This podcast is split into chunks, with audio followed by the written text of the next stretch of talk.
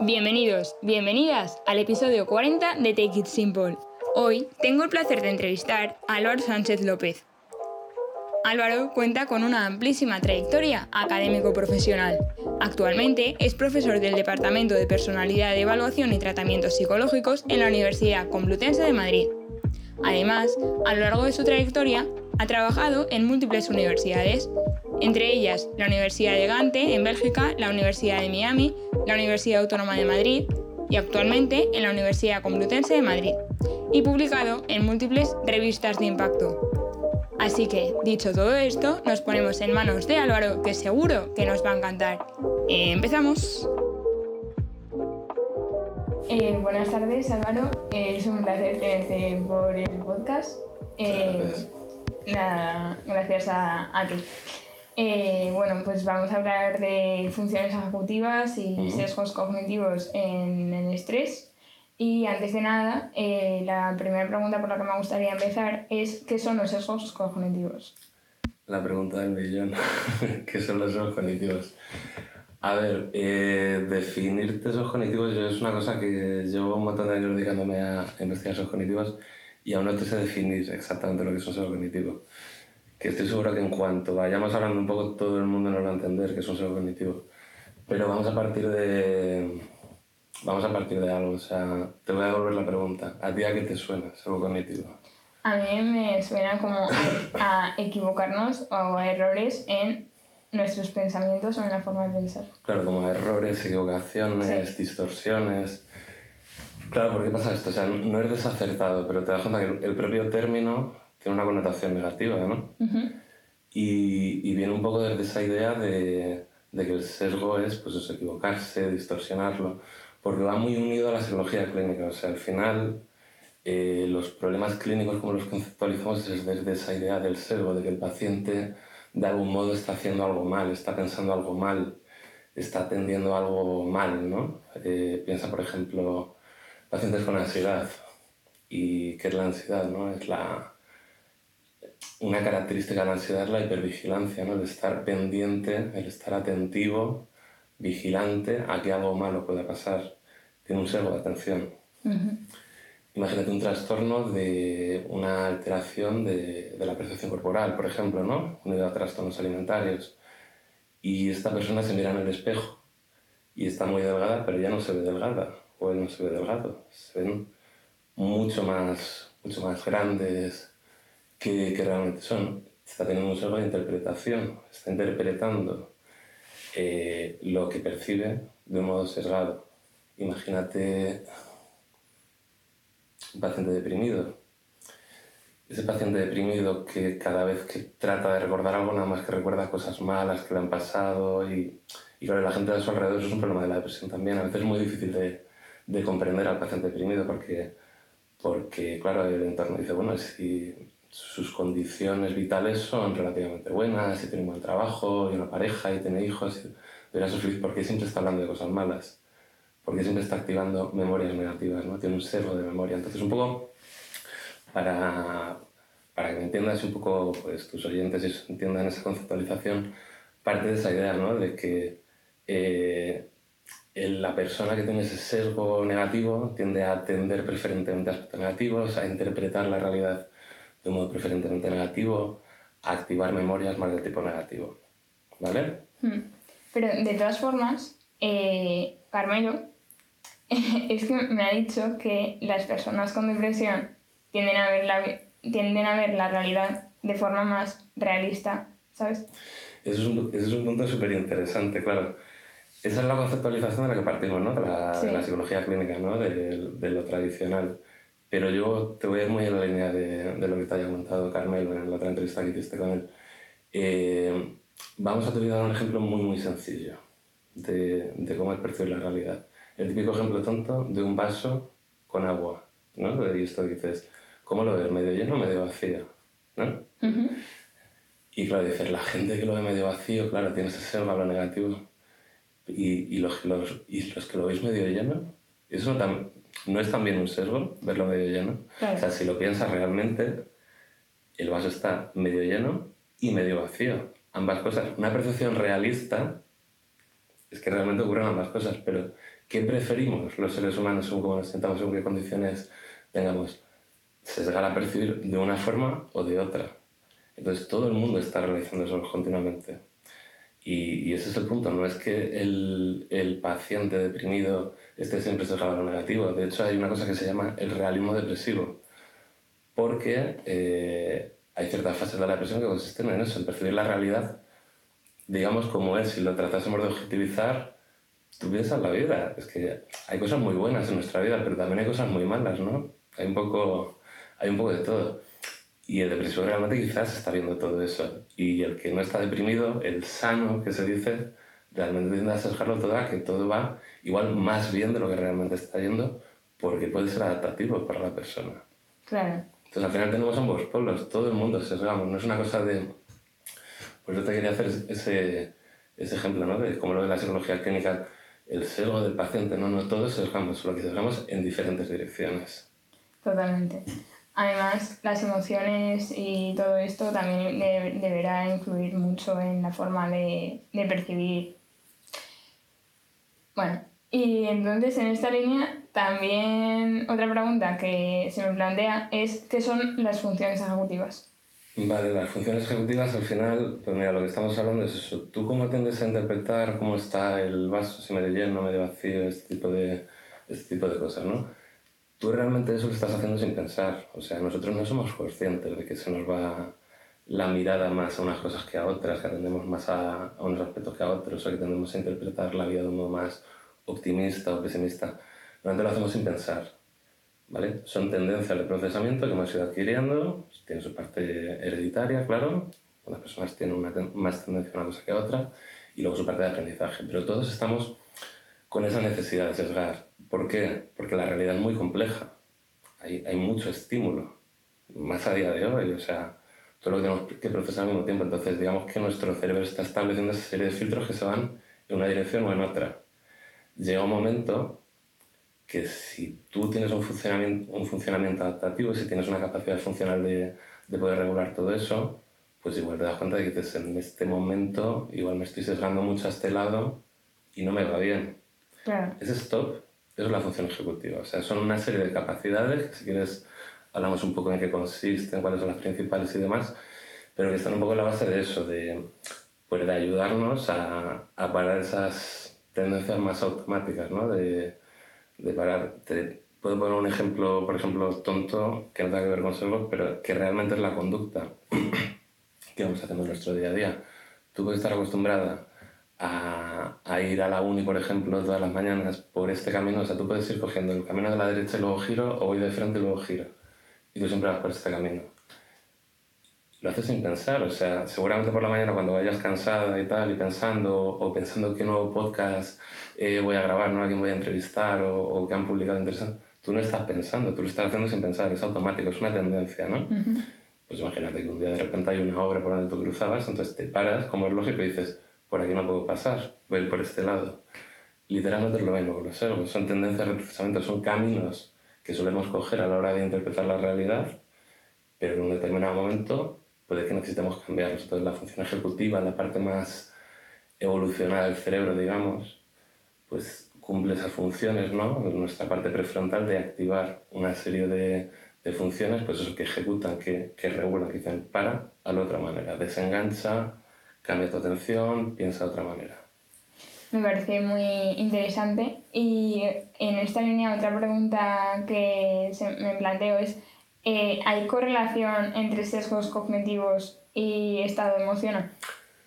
Totalmente, o sea, aparte de, pues eso, ya, ya hemos estado hablando un poco de ejemplos, ¿no? De, mm. pues, de, de condiciones eh, de estado de ánimo bajo van asociados a, a tendencias a activar este tipo de, de recuerdos y lo mismo al revés, o sea, estados de ánimo positivos sabemos que asociados pues, con, eso, activaciones de, de, esquemas más optimistas, pues eso que nos guían a tratar de prestar más atención a cosas que nos hacen sentir bien, interpretar la, la vida, si quieres, de un modo más, más positivo. Entonces todo va conectado.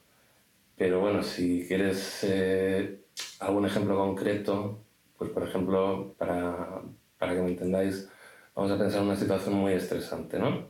Entonces, eh, pues imagínate que ahora tú estás en cuarto de, grado, ¿no? O sea, imagínate que terminas el grado y ahora para hacer el máster, pues están dando currículums a diferentes sitios, ¿no? Y, y te llaman porque quieren hacer una entrevista personal para ver si eres apta para este programa de máster o lo que sea. Ese tipo de situación es relativamente estresante, ¿no? Entonces imagínate que cuando llegas al despacho pues como este y estamos tres profesores y te empezamos a hacer preguntas. Eh, imagínate que uno de nosotros tiene una expresión como más de póker, digamos, o más neutra, que realmente no te está transmitiendo nada, otro te está sonriendo todo el tiempo y otro que no que muestra gestos como de desagrado de haber si terminado la entrevista y mirando el reloj y, y cada vez que es algo y toma notas, ¿no? Eh, realmente si lo piensas, la situación está completamente balanceada, o sea, tienes una información, un feedback claramente positivo, otro más o menos neutro, ambiguo y otro claramente negativo. Las personas con ansiedad, con depresión, o si realmente estás experimentando mucho estrés en una situación, ¿qué es lo más lógico que pasa al principio? Que sean más hipervigilantes ¿no? y se vayan a la parte negativa. El problema ya no es que se queden, que porque tienes estado de ánimo no te lleve a engancharte en eso, sino que si tienes un estado de ánimo muy estresado, muy activado, muy ansioso, tu función ejecutiva probablemente no pueda funcionar en ese momento y decir, bueno, está bien que prestes atención a esto, pero presta atención también a otras cosas, ¿no? Claro. Entonces, claro, si estás todo el rato fijando de la persona que no le está gustando nada y los otros dos luego a lo mejor el otro también te acaba sonriendo y demás, pero tú estás procesando esa otra información que hay en tu entorno. No, entonces, primero has tenido ese sesgo a la atención que no puedes desenganchar. Si nada más que estás atendiendo a el tercio negativo de la información, ¿Cómo vas a aprender a interpretar la situación? ¿Que está yendo genial o que está yendo fatal? O... Lógicamente fatal. Que está yendo fatal, aunque realmente, objetivamente, la situación probablemente es más positiva de lo que tú te crees, pero tu sesgo de interpretación de la situación se va a lo negativo. Claro.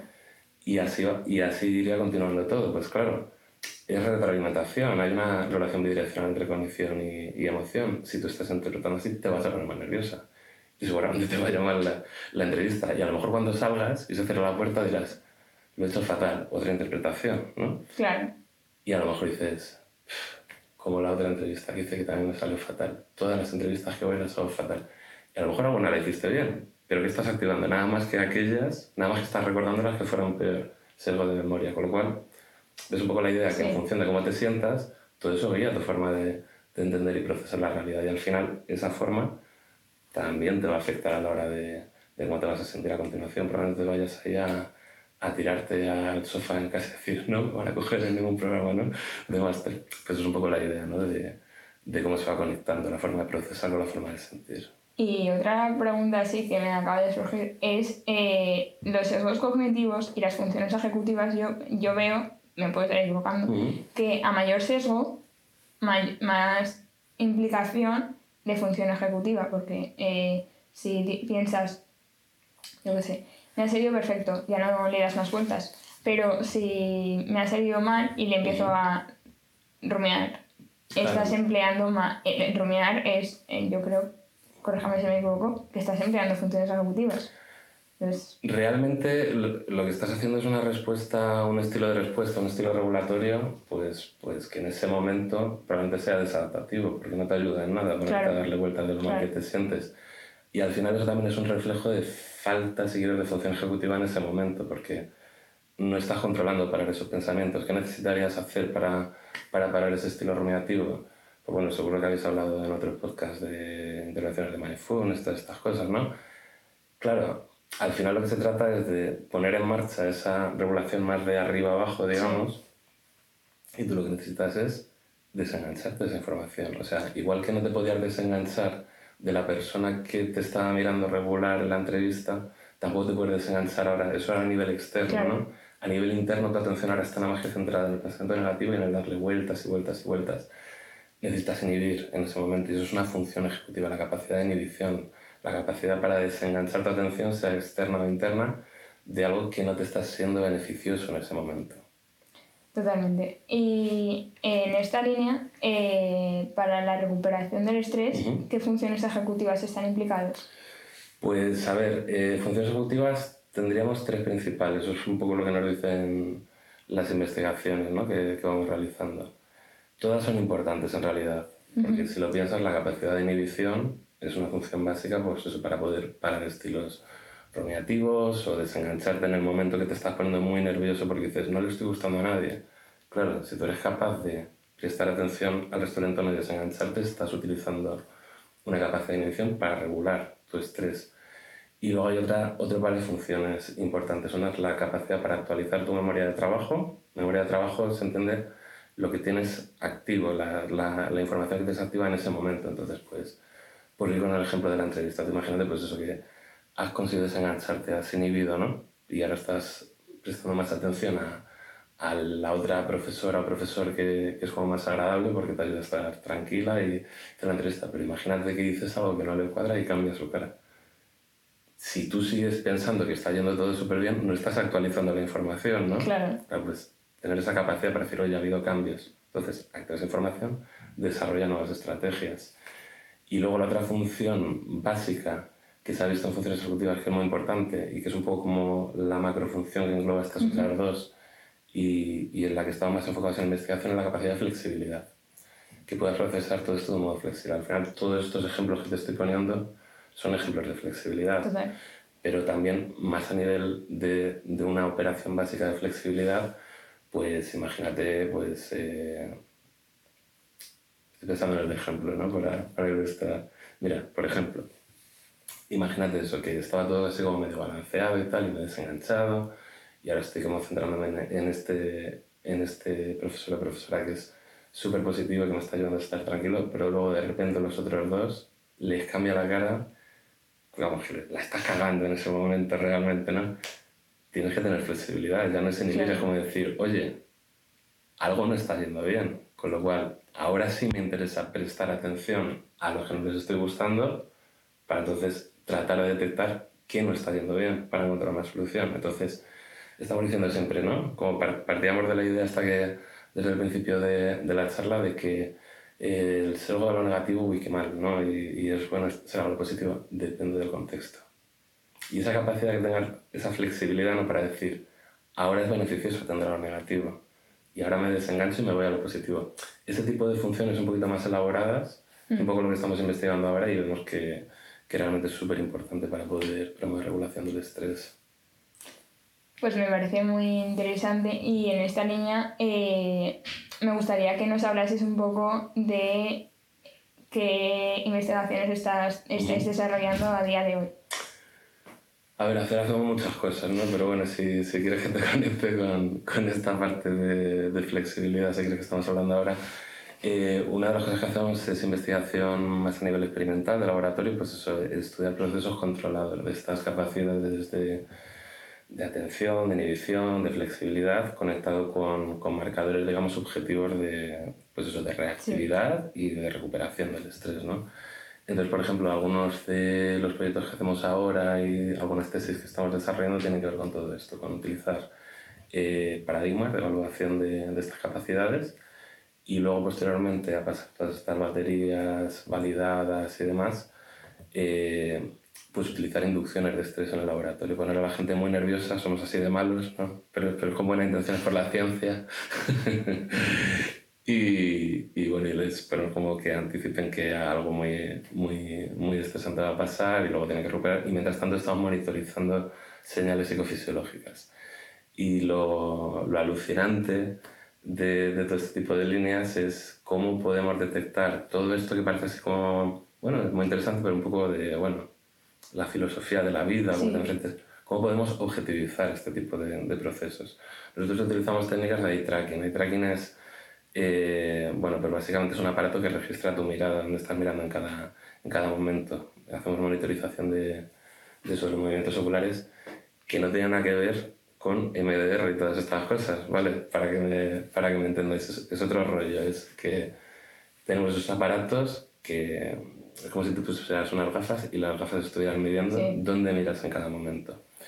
Entonces, con ese tipo de técnica podemos cuantificar, pero de un modo súper preciso, cómo estás atendiendo tú. Pues imagínate esa situación que poníamos antes y, y que realmente, de hecho, utilizamos este tipo de, de escenarios, ¿no? De que te sientas evaluado por diferentes uh -huh. personas y demás, en, en, en, el, en, el, laboratorio y con la UAF estamos monitorizando cómo se va la atención de la gente realmente a este tipo de, este tipo de situaciones y cuando cambia el feedback, cómo cambia, se estamos monitorizando en tiempo real las conductas. Cómo eso, o esos indicadores de flexibilidad que luego tenemos ahí, realmente pueden predecir tu tasa cardíaca cuando estás teniendo que recuperarte del estrés o tu sensación subjetiva de, pues eso, cómo lo has experimentado y, y, es algo pues bastante, para mí por lo menos bastante alucinante, ¿no? que podamos cuantificarlo de modo tan preciso y que además tenga ese poder predictivo de, de que si eres más flexible realmente te puedes regular mejor del estrés. Entonces a partir de ahí lo que también hacemos es diseñar intervenciones, o sea, a un nivel más de clínica micro, hacemos microintervenciones en estos procesos para ver cómo manipulándolo, entrenando a la gente que tiene más inflexibilidad a ser más flexible, se pueden recuperar del estrés. Me parece muy interesante. Y en esta línea, en, a lo largo de tus investigaciones y demás, ¿ha habido algún aprendizaje o algo especialmente llamativo? Sobre todo para mí, una parte que me llevo yo de las investigaciones que hacemos y por eso que me motive tanto a seguir haciendo es eso, ver cómo, cómo realmente eh, podemos llevar a la práctica pues el, el, el, obtener indicadores muy precisos de, pues de aspectos que, que parece muy difícil de evaluar. Porque fíjate que estamos hablando todo el rato de, de, de funciones de qué pensamiento es activo o, o, qué función ahí de mi cerebro me controla y me dice stop. Realmente suena todo como muy filosófico, ¿no? No, no, no es una medida como en en la neurociencia que digamos activa esta neurona y esta asociada, sino que un poco nos imaginamos, pero realmente no podemos cuantificarlo, sí que podemos cuantificarlo, ¿no? Y, y, esto es lo que, lo que me fascina mucho de este campo, ¿no? De poder cuantificar algo que aparentemente resulta tan difícil cuantificable y, que tenga, y que tenga un valor, o sea, que realmente estamos obteniendo indicadores de cosas que pueden aportar a los tratamientos actuales y que podemos desarrollar intervenciones muy precisas en componentes que, fíjate, ¿no? Un poco viendo los ejemplos, pues pueden ser tan relevantes para, para incorporar dentro de, de, la terapia como un módulo adicional de intervención muy específico para mejorar capacidades específicas. De hecho, eh, mm, otra cosa que me acaba de, se me acaba de ocurrir es que eh, con lo que hablas, sí que es verdad que podremos, se puede hablar de, de ciencia eh, y con carga empírica, pero lo que me he fijado, no sé, hablando con profesionales, yendo a jornadas y tal, es que eh, con un mismo tema en psicología hay como opiniones distintas. Aunque haya evidencia científica, es como que hay unos piensan una cosa, otros otra, y dices, ¿esto es ciencia o esto son opiniones personales? Ese, claro, eso es un poco el, el trampeo, ¿no? Es lo que tenemos que tratar de luchar, ¿no? Desde, desde el campo profesional, pues pues que no se des ese salto al final. Al final es eso, si yo te cuento todas estas cosas y si yo te pongo todos estos ejemplos, porque son por, porque son ejemplos que tengo validados, o sea, porque son contrastados, no es porque yo piense que... Y, y, es parte de una filosofía de cómo hacemos la ciencia, cómo hacemos la, la, educación también, ¿no? De, hmm. de cómo deberías sacar conclusiones tú y pues eso. Yo creo que es muy importante también cómo, cómo lo transmitamos a vosotros, a los estudiantes, a la gente interesada en psicología, ¿no? que nos estáis leyendo en el podcast. Voy a hacer un momento de mirar a pantalla que tratéis de seguir ese tipo de principio, ¿no? De si yo defiendo algo es porque tengo una, una prueba para ello, ¿no? Y, y, una cosa que les enseño, por ejemplo, mucho a mis, a mis estudiantes es aplicar el método científico para cualquier tarea que hagas como psicólogo. Y el propio trabajo en clínica es una investigación de caso único. Sí, sí, total. Y es literalmente así. Entonces tenemos que basarnos en principios de, a partir de la información, elaborar hipótesis, contrastarlas con qué, con las mejores pruebas. No se no se confirma todo una nueva hipótesis. Entonces, básicamente es aplicar ese principio a todo. Análisis funciona. Eso es, entre otras. Eh, pues me parece muy interesante y ya te digo, o sea, yo a, veces me he planteado, bueno, dicen, no todo vale. Y esto lo dice todo el mundo. Pero luego te encuentras en jornadas que unos hablan de una cosa, otros de otra y dices, bueno, pues no sé, igual no todo vale, pero está valiendo todo. Claro. Un, un, problema que tenemos, yo creo, o sea, si, si piensas, yo te puedo hablar, por ejemplo, de lo que, de lo que yo más trabajo del campo de, de psicopatología, pues eso, del laboratorio a la clínica. Claro, un problema que tenemos, yo creo, a día de hoy, yo te hablo de este caso, pero entiendo que es una cosa común ¿no? al resto de, de ramas de la psicología. Es que aún tenemos mucha brecha entre lo que hacemos en la universidad, ¿no? de la investigación más, más centrada específica, y, y, lo que llega o lo que tarda en llegar al campo aplicado. ¿no? Y es un poco lo que siempre ahí, pues, y es culpa de todos realmente. O sea, que a lo mejor los investigadores no hacemos el suficiente esfuerzo para llegar ¿no? a informar de los resultados más recientes a, a, a, pues eso, a los profesionales del campo aplicado y, y quizás al, revés también, ¿no? que no, no, hay esa comunicación a lo mejor tan, tan inmediata como, como sería deseable. Sí, o que las investigaciones están como muy controladas, todo muy controlado, todo muy medible y tal, y luego al llevarlo a la práctica, hay, habrá casos que no, obviamente, pero igual hay casos que, que es difícil aplicarlo en la práctica de esa forma. Es, que, claro, ese es otro aspecto clave del por qué. O sea, no, esto no es tampoco, aunque yo creo que tenemos parte de culpa también nosotros de no saber comunicar, ¿no? Y por eso creo que también está bien tener este tipo de vías, ¿no? Para poder difundir de modo más, más directo, ¿no? Que a través de artículos científicos nada más o congresos científicos donde vamos los que vamos. Entonces, todo esta, este tipo de iniciativas están súper bien y, y te doy la enhorabuena por la parte que tú contribuyes. Pero pero claro, luego está, luego está la otra parte de, es que esto está muy bien, pero ¿cómo lo implementas en el campo aplicado? ¿no? Eso es. Entonces tú fíjate, yo te estaba hablando ahora de que tenemos unos aparatos increíbles, ¿no? Y que van midiendo, claro, entonces a mí desde la clínica, desde las clínicas me podrían decir, bueno, ¿y, ¿y, qué esperar de mí? ¿Que me compre yo este aparato de no sé cuántos mil euros para que esté aplicando este tipo de entrenamiento que requiere esta? Esto es muy complicado, hmm. realmente. ¿Qué tenemos que ver? ¿Qué tenemos que buscar? Y es un poco lo que a nosotros nos interesa como grupo partir de la investigación más rigurosa, más fine grained, si quieres en inglés, ¿no? Como más, más al hilo, para entender realmente el proceso, lo que te decía antes, ¿no? Que me fascina, cómo puedes cuantificar lo más pequeño de modo tan correcto. Pero luego, para poder favorecer la implementación, tienes que pensar cómo implementar eso. Tú no puedes llevar estos aparatos a cualquier línea. Entonces, la otra línea, otra de las líneas que nosotros desarrollamos es trabajo con nuevas tecnologías entonces lo que estamos haciendo ahora, por ejemplo, es todo esto que en entornos controlados hemos visto que funciona muy bien, o sea, que predice muy bien, crear aplicaciones móviles, recursos web que introduzcan estos mismos componentes de entrenamiento, de modificación de servo, de modificación de función ejecutiva, para que se pueda hacer en cualquier sitio.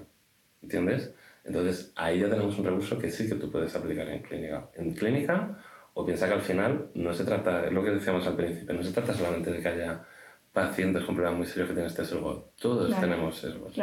Y a veces cualquier persona podemos necesitar un poco ese, esa, ese pequeño training, ¿no? O ese pequeño de llevo, uno, llevo unos días un poco mal, igual me iría bien, ¿no? Me vendría bien recibir este entrenamiento. Bueno, en el momento que tengas, que es otro problema del mercado, o sea, vosotros lo sabréis, o sea, aplicaciones móviles de salud mental todas las que queráis. ¿Cuántas están basadas en investigación? Poquísimas. Ahí está la clave. Entonces, lo que tenemos que tratar de hacer es, con este tipo de conocimiento, pues un poco lo que, lo que intentamos nosotros es eso, sacar aplicaciones que puedan ser útiles para la población general, para resolver pequeños problemas, pero también, pues eso, que puedan servir como un, como un coadyuvante a, a, una terapia que se implemente en, en una clínica. ¿Y hay, hay estudios que estén centrados, bueno, ya hechos sobre cómo aplicaciones móviles estén ayudando a intervenciones? Estamos en ello, estamos en ello, fíjate, estamos desarrollando ahora nosotros, porque esto es un campo muy nuevo, entonces lo que venimos desarrollando nosotros ahora, por ejemplo, una de las investigaciones que, que vamos a sacar para el año que viene, básicamente una de las intervenciones online que hemos sacado una aplicación de entrenamiento atencional y de interpretación para generar condiciones, en este caso más positivas, porque va dirigido un poco más a, al si quieres, a las personas con el sesgo negativo más rígido, ¿no? para tratar de hacer en este caso inhibición. Eh, lo que estamos haciendo es, en, varias, en varios estudios, utilizar esto como un complemento para una terapia grupal eh, cognitivo-conductual de toda la vida para tratar los componentes de, regulación emocional que van conectados. Entonces, pues se trata de eso, de ver cómo, qué aporta ¿no? este tipo de intervención, este tipo de, de entrenamientos. Lo que hemos hecho hasta ahora, antes de dar ese paso un poco más a la conexión con la clínica que, ya te digo que yo creo que es tan necesaria, es primero validar las intervenciones online en población general. Entonces, una cosa que hicimos, por ejemplo, durante el confinamiento, eh, en 2020 pues fue inicialmente ofrecer este tipo de recursos a quien los quisiera utilizar durante aquella época. ¿no? Entonces tenemos datos que, que, nos muestran eso, que cuando la gente estábamos como estábamos, aquellas personas que se ponían a utilizar este tipo de intervenciones comparado con, con los grupos de control, digamos, que, que, estaban haciendo una aplicación parecida pero que no tenía componentes de entrenamiento, además de mejorar el sesgo cognitivo, esto predecía que durante esas semanas tan difíciles que teníamos, bromeaban menos y experimentaban menos ansiedad. Qué guay. No sé, me parece muy interesante. Eh, y otra cosa que me he fijado en lo que respecta al estrés es que, em, bueno, sobre todo hablando con profesionales del, del área pública, es que eh, antes, eh, ponte 10 años, 10, 15 o 5, bueno, no sé, antes. Antes, antes. no ahora. Eh, como que había menos nivel de estrés que el que hay ahora. Y es como que yo veo que hemos pasado desde dos extremos de no, como no expresar las emociones ahora expresarlas como en exceso y no saber hacerlo, a pesar de tener guías para absolutamente todo, como gestionar tus emociones y tener 80 eh, informaciones de cada cosa y cada comportamiento humano. En fin, me parece un poco interesante, quería un poco que profundizas. Yo creo que se da, yo creo que se pueden dar ambas cosas, yo creo que dices, y es verdad, ¿no? Está, es el sentimiento y, y no es solamente el sentimiento, es la evidencia, o sea, tenemos indicadores en estudios epidemiológicos que, pues eso, que, la, que, los niveles de estrés en la población a día de hoy son mucho más altos que los que, hace, los que había hace 10 años. Esto es un hecho. Sí, sí. Claro, ¿por qué pasa esto? Pues yo creo que tiene que ver con, pues con ambos por lo que tú estás diciendo. Por un lado, a lo mejor antes también la gente estaba estresada, pero no, pero no lo decía tan abiertamente. Claro. Que eso es algo positivo, ¿no? De cómo vamos avanzando a a, a una cultura de, de, de, de, favorecer el que la gente sea más abierta a la hora de expresar sus emociones, ¿no? Yo creo que esto influye. Pero dicho eso, también tenemos que, que incorporar, aquí hemos estado hablando un poco de la parte más psicológica, un poco, al final te decía que esto va conectado también con la parte más neuro, ¿no? Más río.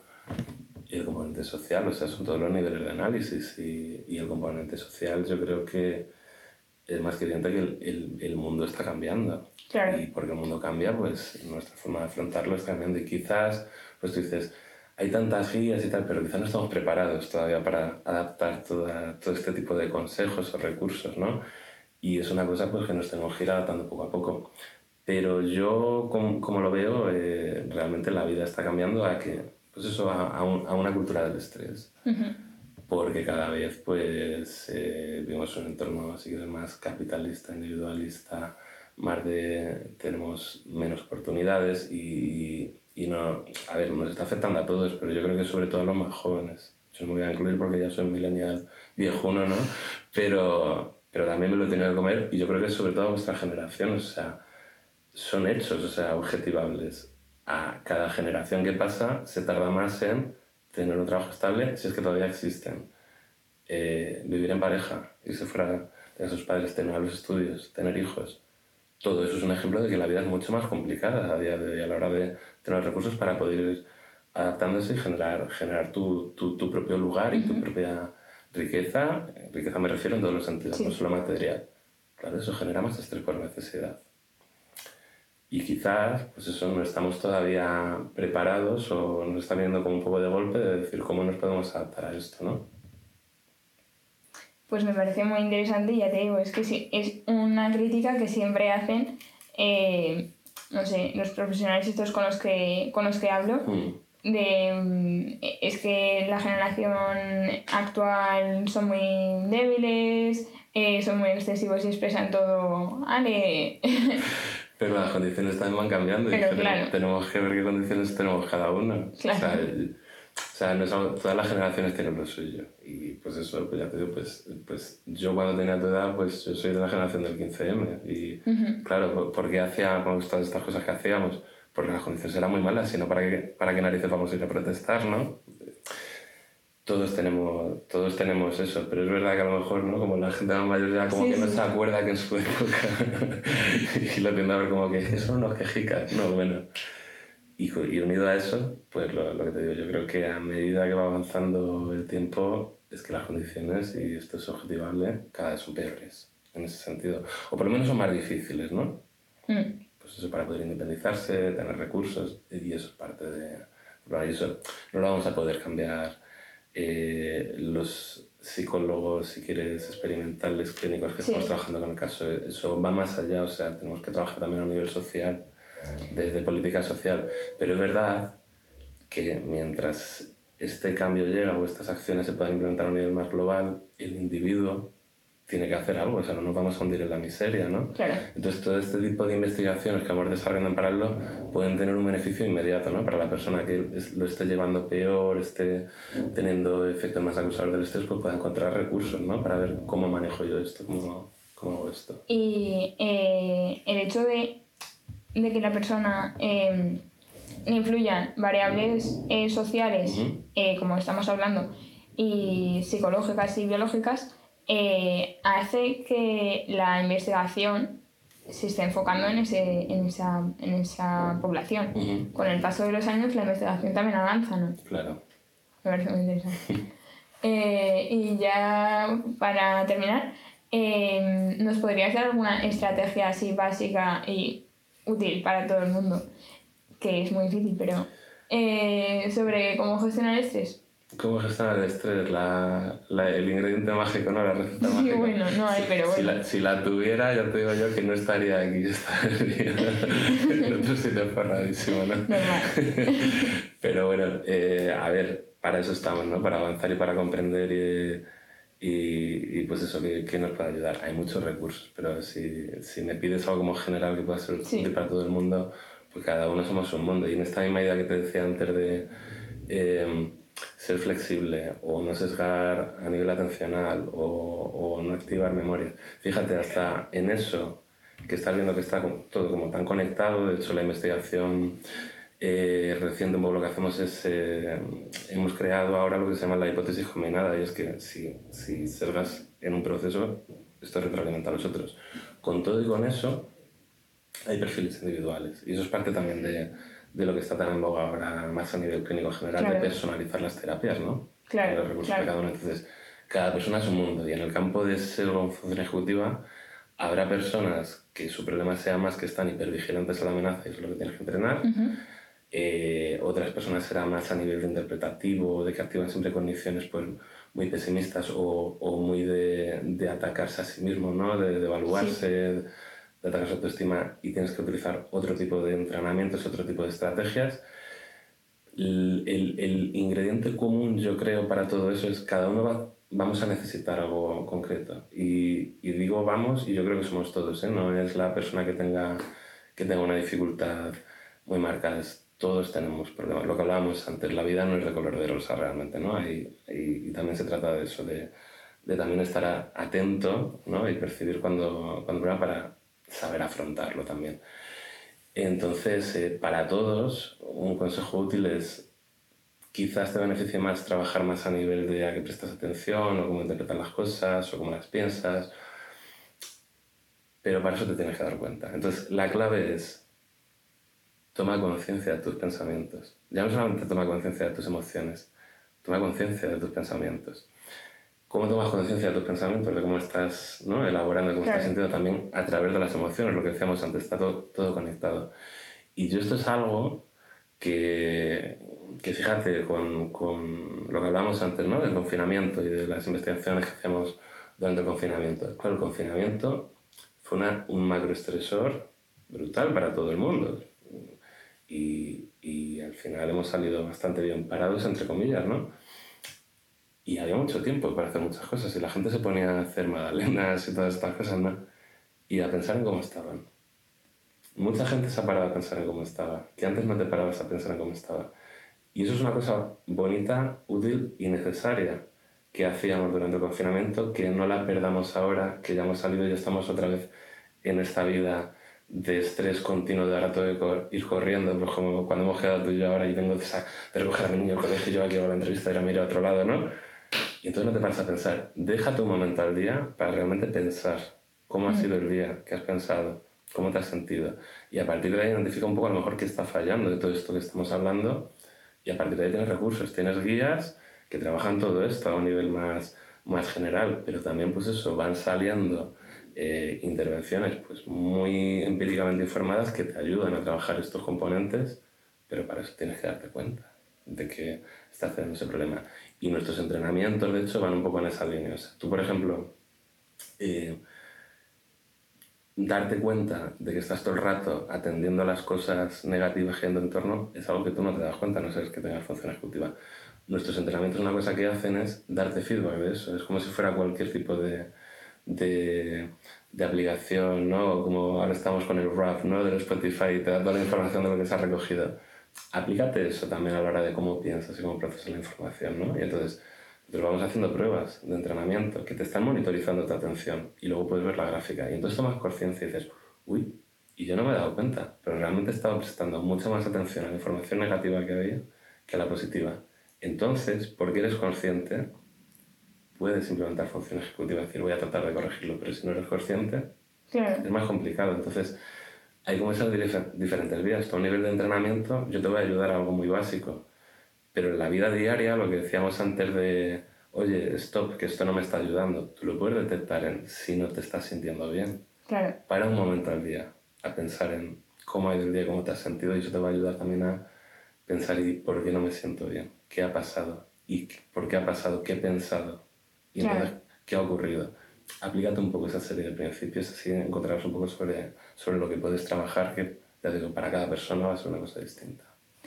Y ya la última, eh, es que, eh, o sea, y otra cosa que veo es que las investigaciones, eh, vale, sí, recabáis muestra de perfiles muy, muy, muy diversos, pero a nivel clínico, luego dicen, bueno, pues esta, esta terapia es la, es la que más evidencia tiene, tal, pero yo pienso, ¿serviría para todos los casos?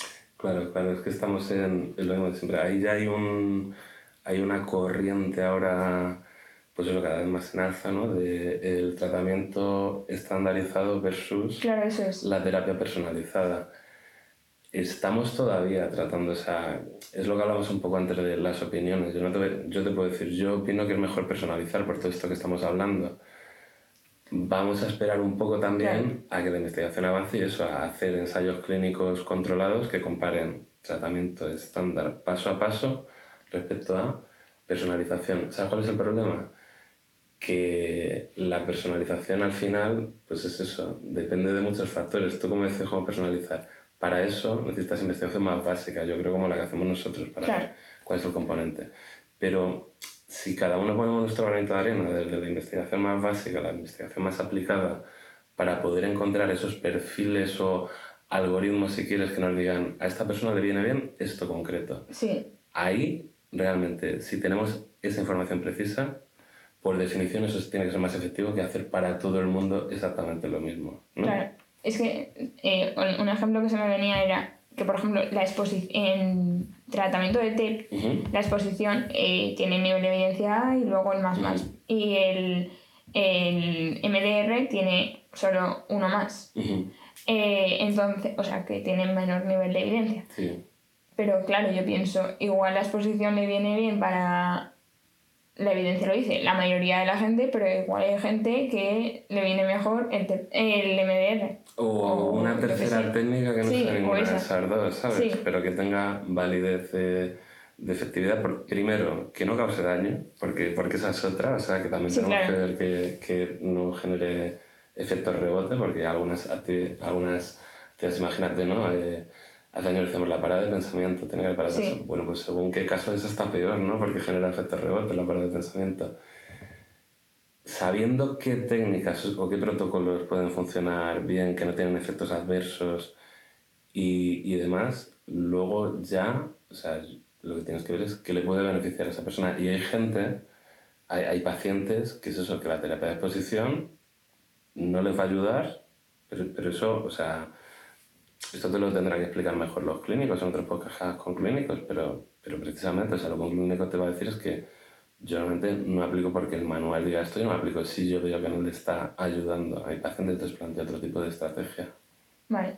Pues muchísimas gracias, la verdad es que me tiraría aquí hablando. y pues bueno, pues muchas gracias por haber venido al podcast, es un placer y. Encantado. Pues nada, muchas gracias a ti. Antes de terminar, me gustaría daros las gracias por haber escuchado el podcast y en especial a Álvaro por haber participado en el mismo. Asimismo, recordaros que he abierto un nuevo canal de YouTube, donde voy a ir subiendo entrevistas con múltiples investigadores de distintas universidades de España de cara a que la investigación llegue a más psicólogos aplicados y estudiantes y de una forma más fácil y accesible. Asimismo, recordaros que Take It Simple es un podcast patrocinado por Sara Ediciones y por Singlutum. Y dicho esto, nos vemos a la próxima. ¡Hasta pronto!